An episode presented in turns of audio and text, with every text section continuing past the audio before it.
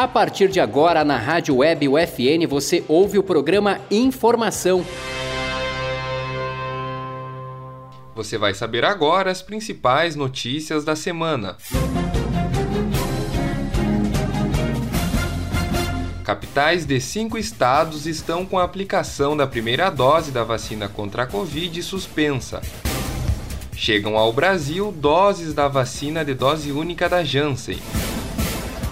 Inverno do Rio Grande do Sul é de frio intenso e pouca chuva. Santa Maria zera atraso de aplicações da segunda dose da AstraZeneca.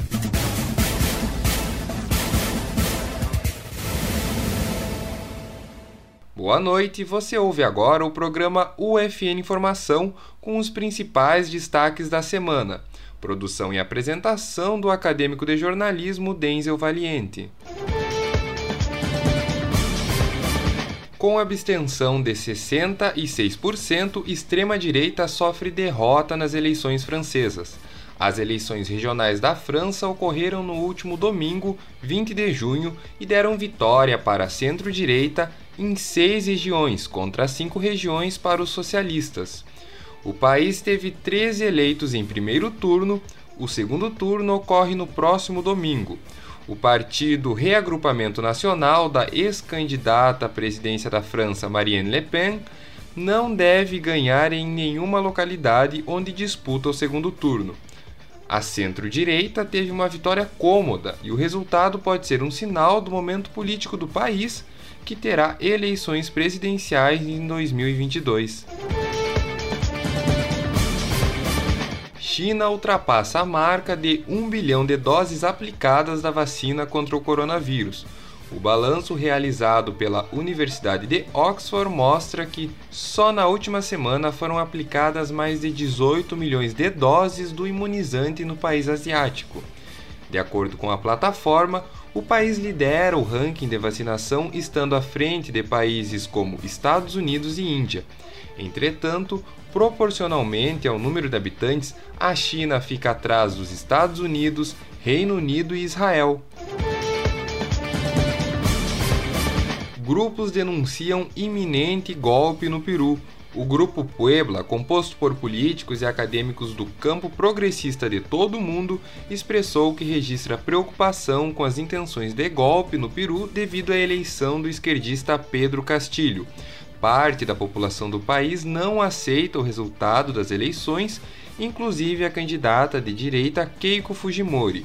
A vitória apertada de Pedro Castilho cedeu por pouco mais de 44 mil votos. Cuba tem perda de 9,15 bilhões de dólares em 2020 devido às sanções econômicas dos Estados Unidos.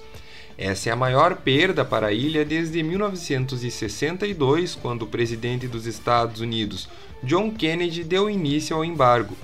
A informação sobre os mais de 9 bilhões de dólares que o governo cubano deixou de arrecadar no ano passado, devido ao embargo, foi divulgada no Twitter oficial do chanceler cubano Bruno Rodrigues. Desde o início das sanções econômicas, o prejuízo para a ilha caribenha chega a 147 bilhões de dólares, segundo Rodrigues. Esses dados fazem parte de um relatório que o governo de Cuba apresenta anualmente desde 1992 na Organização das Nações Unidas. A medida visa denunciar e acabar com as sanções unilaterais. Durante o governo de Donald Trump, os Estados Unidos intensificaram restrições a Cuba. Houve bloqueio do fornecimento de combustível para a ilha e aumento das restrições para turistas estadunidenses que desejam viajar ao país caribenho.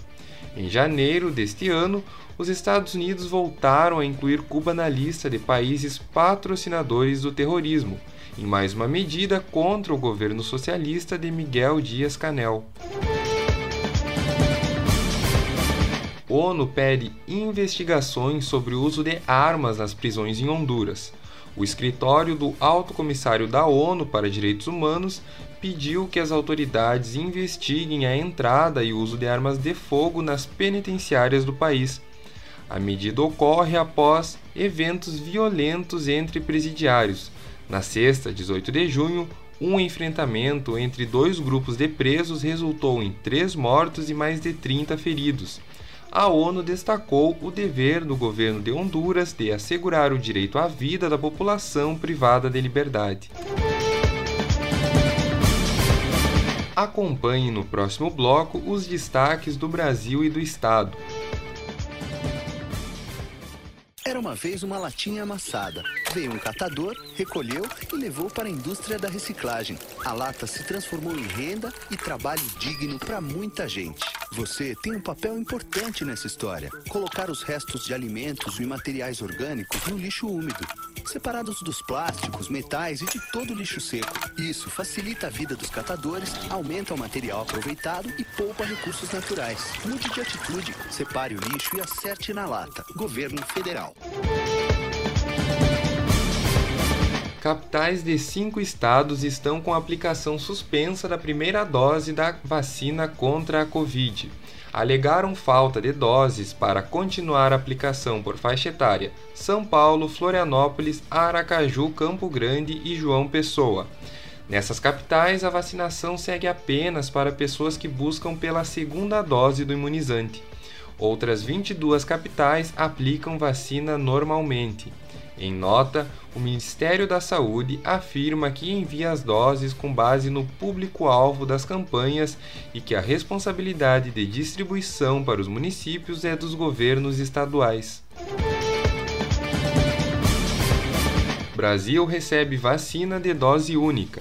A vacina da fabricante Janssen, braço farmacêutico da Johnson Johnson, chegou ao Brasil nesta terça-feira, 22, após a liberação de 3 milhões de doses pelo governo dos Estados Unidos. Nessa primeira remessa, o Brasil recebe 1,5 milhão de doses. O imunizante possui 66% de eficácia global e 88% de eficácia contra casos graves após 28 dias da aplicação. No Brasil, a Anvisa concedeu autorização para uso emergencial da vacina em março. Rio Grande do Sul é o primeiro estado a vacinar 15% da população com duas doses. Segundo dados do painel de vacinação do estado, mais de 1 milhão e 700 mil moradores do Rio Grande do Sul já tomaram as duas doses do imunizante. Logo atrás, no ranking de imunização, estão Mato Grosso do Sul, São Paulo e Amazonas. Inverno no Rio Grande do Sul é de frio intenso e pouca chuva. Segundo análises da Metsul, a estação promete ser mais fria do que a média dos últimos anos no estado. A transição de períodos mais quentes para mais frios pode se dar de forma brusca, podendo causar temporais com vento forte e granizo. No próximo bloco, as notícias de Santa Maria e Universidade Franciscana. Administração. O curso forma profissionais com capacidade empreendedora para um mundo que está em constante transformação. Quem pretende atuar nesta área precisa ser dinâmico, saber lidar com pessoas e ser proativo. O profissional deve estar apto a identificar soluções criativas que apresentem flexibilidade e se adaptem às diferentes situações. Além disso, deve ter uma visão estratégica do lugar onde está inserido e também atuar em diferentes contextos socioculturais. As áreas em que o administrador pode se inserir no mercado de trabalho são as organizações de grande, médio ou pequeno porte, estatal ou privada, nas áreas de administração geral, nas gestões financeiras e orçamentárias, produção e logística empresarial de pessoas, de sistemas e produções. Para mais informações, acesse ufn.edu.br. Universidade Franciscana. Somos UFN, somos você.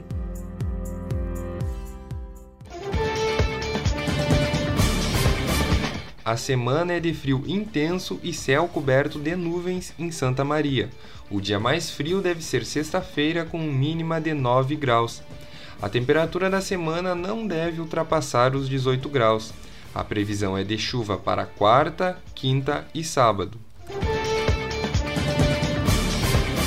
Santa Maria zera atraso de aplicações da segunda dose da AstraZeneca. 75 doses do imunizante foram aplicadas nesta segunda-feira na Policlínica Erasmo Crossetti. A vacinação segue acelerando em Santa Maria. Na terça, as fichas para vacina esgotaram meia hora após a abertura do Clube Dores. A população foi orientada a procurar outros pontos de aplicação. No total, 4,7 mil doses estavam disponíveis até o meio-dia. Entra em vigor proibição de carroças na área central de Santa Maria. A lei que proíbe a circulação de carroças entrou em vigor a partir do último domingo. A medida passa a ser adotada de forma gradativa até 2024, quando passa a valer na totalidade. A Prefeitura afirma que a fiscalização não será imediata. O UFN forma a segunda turma de medicina. A cerimônia de colação de grau aconteceu na última sexta-feira e apresentou 31 novos médicos. Respeitando os protocolos de distanciamento social, a formatura ocorreu de modo híbrido. Docentes da UFN publicam o livro Universidade Franciscana e Escola Universos Compartilhados, a publicação, lançada no dia 16, agrupa diversos artigos produzidos por professores da área de educação. A obra tem como organizadoras a professora de pedagogia Ail Meirelles e a professora da pós-graduação de ensino, ciência e matemática Sandra Peixoto. Este foi o programa UFN Informação, na Central Técnica Clenilson Oliveira supervisão da professora e jornalista Carla Torres. Boa noite e obrigado pela audiência.